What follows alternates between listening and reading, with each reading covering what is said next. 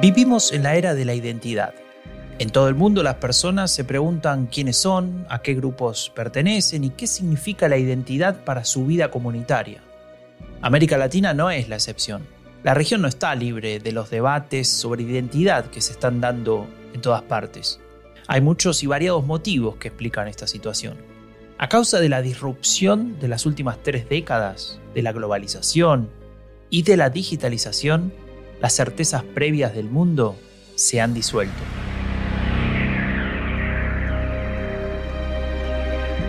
El investigador Alexander Gerlach entrevista a personas expertas de diferentes países sobre la cuestión de la identidad. Les pregunta sobre el estado de las identidades en Latinoamérica y el resto del mundo, sobre la vinculación que hay entre democracia liberal e identidad, sobre qué categorías son válidas hoy en día para seguir reflexionando sobre el tema. En el episodio de hoy retomamos estas preguntas y las ponemos bajo la lupa.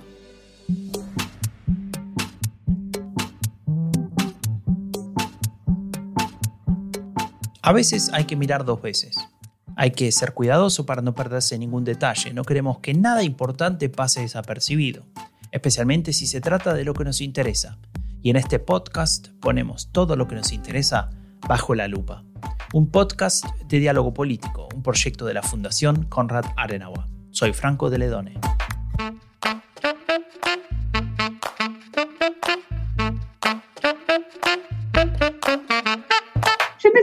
Eh, diciendo algo que, escuché una vez en un podcast de Ezra Klein, en una entrevista que Ezra Klein le hace a Lillian Manson.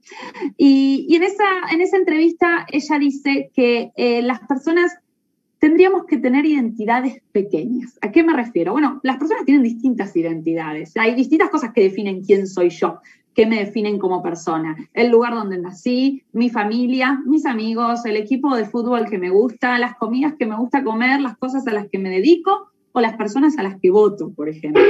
Ahora bien, si yo tengo muchas identidades muy grandes pegadas a mi cuerpo, eso va a hacer que viva las identidades de forma exclusivista, incluso antagónica, que piense que no puedo convivir con otras identidades. Acabamos de escuchar a Camila Perochena. Es historiadora y profesora de la Universidad Torcuato Di Tella de Argentina. La escuchamos en una charla con Alexander Körlach, investigador y doctor en religión comparada y en lingüística. También participa el poeta y novelista mexicano Homero Arizis, mientras que la moderación es ejecutada por Sebastian Grundberger, representante del programa regional CAS Partidos de la Fundación Konrad Adenauer. La charla gira en torno a un interesante paper del investigador Alexander Gerlach que lleva por título Diversamente Occidentales, entrevistas sobre identidad y política en América Latina. Se trata de un extenso documento estructurado en entrevistas a personas expertas de diferentes países, entre ellas Camila Perochena y Homero Aritis, los que mencionaba recién. Títulos tan sugerentes como Identidades étnicas, una perspectiva actual sobre la identidad latinoamericana, Desarrollo económico y el nuevo orden mundial en la construcción de identidades, o geopolítica de la identidad regional se encuentran en la investigación del doctor Alexander Gerlach, a la que queremos acercarnos en este episodio. Por cierto, el paper se puede descargar en dialogopolitico.org. Homero Aridgis, que además de poeta y novelista es activista ambiental y diplomático, aborda el tema desde su punto de vista mexicano y comparte lo expresado por la profesora argentina Camila Perochena. Bueno, yo creo que compartimos un mismo concepto de identidad con Argentina y otros países de América Latina, que es nuestros orígenes, nuestros orígenes americanos, pero influidos fuertemente por la cultura española, que trajeron el idioma y con el idioma trajeron la cultura occidental, la cultura europea. Es decir, los clásicos españoles son nuestros clásicos, hasta que hemos eh, forjado unos propios. México ha tenido clásicos de origen indígena, maya, azteca, pero no han, se han estrellado contra la diferencia idiomática, porque fueron emitidos en maya o en náhuatl. La, la cosa es también otra, otra forma de identidad que se, eh, se apareja con la de Estados Unidos sobre todo, por ejemplo, México. México comparte 3.000 kilómetros de frontera con Estados Unidos. La mitad de Estados Unidos era México y cuando anexaron el territorio mexicano en 1848, pues anexaron también una población mexicana residente en Estados Unidos. Esta población mexicana, según explica Homero Aridgis, nunca fue asimilada por el dominio cultural étnico de Estados Unidos, que era anglosajón, y que siempre ha tenido una rivalidad con España desde el Renacimiento. Desde México ven esa identidad latinoamericana que se mezcla con la de Estados Unidos, país que en los últimos tiempos ha buscado su identidad por medios raciales sin saber exactamente que la identidad americana también viene de Europa. Alexander Gerlach asiente con la cabeza al escuchar esta aseveración del poeta mexicano Aritis. Aprovechando la presencia de la profesora argentina Camila Perochena, le pregunta por las similitudes y diferencias entre la construcción de la identidad de esos dos países. En cuanto a lo que decía Homero, yo miraría dos diferencias principales. La primera es la, relación con Estados Unidos, ¿no? Eh, nosotros estamos en el extremo sur, esa, relación cotidiana, que, cotidiana e histórica, de lazos que digo, que, en los cuales es muy difícil entender la historia de uno y otro sin esa, sin esa conexión, ¿no? Como sin, sin, esa historia transnacional que se ha dado entre, entre Estados Unidos y México. Es algo que no necesariamente pasa así en Argentina. Estados Unidos para, para los argentinos, sobre todo durante el siglo XIX, era un modelo, era pensado como un modelo, era, era, era visto como eh, un conjunto de instituciones que eh, debían poder de alguna manera imitarse, según, según los autores que uno mire.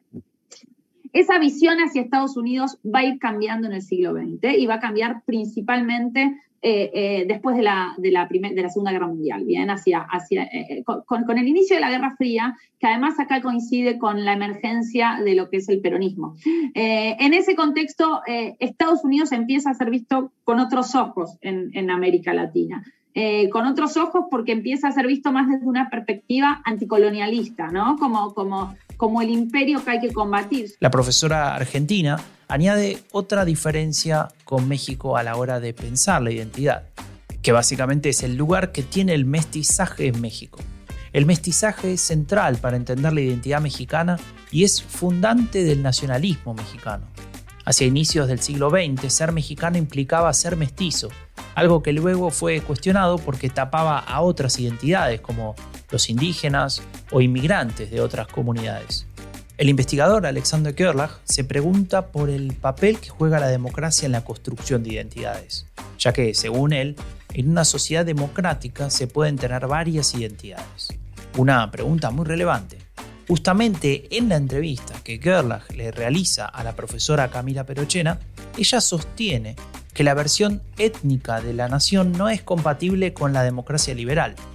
En ese marco no se puede homogeneizar y negar la existencia de una diversidad de culturas dentro de un territorio, sino buscar consolidar identidades que sean inclusivas y a la vez respetuosas de esa diversidad. Al hilo del debate si hay una identidad de Occidente y otra de Oriente, una idea que recorre la conversación, Camila Perochena explica que no le parecen categorías tan útiles para entender el mundo de hoy. La democracia llega a otros lugares y al mismo tiempo no solo la democracia llega a otros lugares, sino en nuestros propios países, en muchos casos las democracias liberales están en peligro, digo, o están o, o tambalean o están en crisis. Entonces, eso de alguna manera nos nos, hace más difusas estas líneas tan claras entre un occidente democrático y un oriente que no lo era, ¿no? Yo creo que, que, esas categorías así ya no nos sirven para pensar el mundo en el que vivimos hoy. Eh, creo que la identidad tiene un rol que jugar en esto. La profesora argentina defiende que para pensar en la democracia liberal y su crisis en la actualidad es clave cómo se piensan las identidades mayoritarias y resalta que a veces nos olvidamos de que América Latina y Europa ya pasaron por grandes crisis de sus democracias liberales y en esos contextos el rol que jugaban las identidades fue clave. En un escenario de poca certeza, llama la atención que ninguna de las personas entrevistadas por Alexander Gerlach pusiera en cuestión la identidad latinoamericana. Nos queda la esperanzadora idea de que por muy diferentes que sean las propias identidades nacionales y regionales, los latinoamericanos se reconocen en los demás habitantes del continente. Pero estas construcciones sociales son tremendamente frágiles. Como explica el investigador Alexander Gerlach en las reflexiones del paper publicado por la Fundación Konrad Adenauer, la pandemia de COVID-19 ha sido un cataclismo de proporciones globales. Los efectos del coronavirus persistirán durante mucho tiempo, especialmente en Latinoamérica. El virus ha puesto frente a los ojos de las personas en todo el mundo la cuestión de si lo que creen sobre sí mismos, su país y su entorno corresponde realmente a la realidad. Las identidades rara vez escapan a una prueba de fuego tan amplia y socialmente abarcadora. La Unión Europea no escapó a esta sacudida los europeos volvieron a mirar hacia sus narrativas e identidades nacionales más pronto de lo que hubiesen querido imaginar. Y es que en respuesta a la propagación de la pandemia del coronavirus, los estados europeos cerraron sus fronteras. Si algo formaba parte de la narrativa y de la entidad europea, era la libertad de movimiento. Igualmente, en los Estados Unidos se hizo bien evidente que una democracia moderna requiere de un sistema de atención médica para garantizar un nivel mínimo de equidad y a la vez como fundamento de una justicia sobre la que basar una sociedad libre.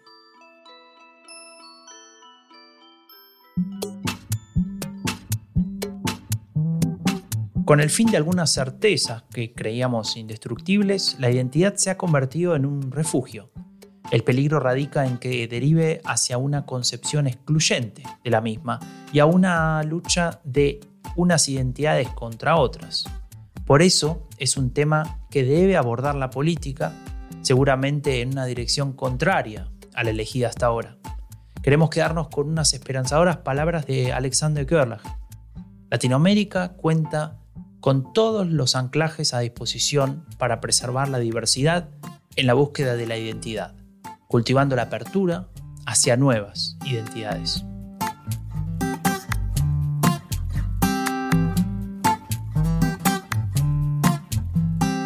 Y hasta aquí llegamos hoy.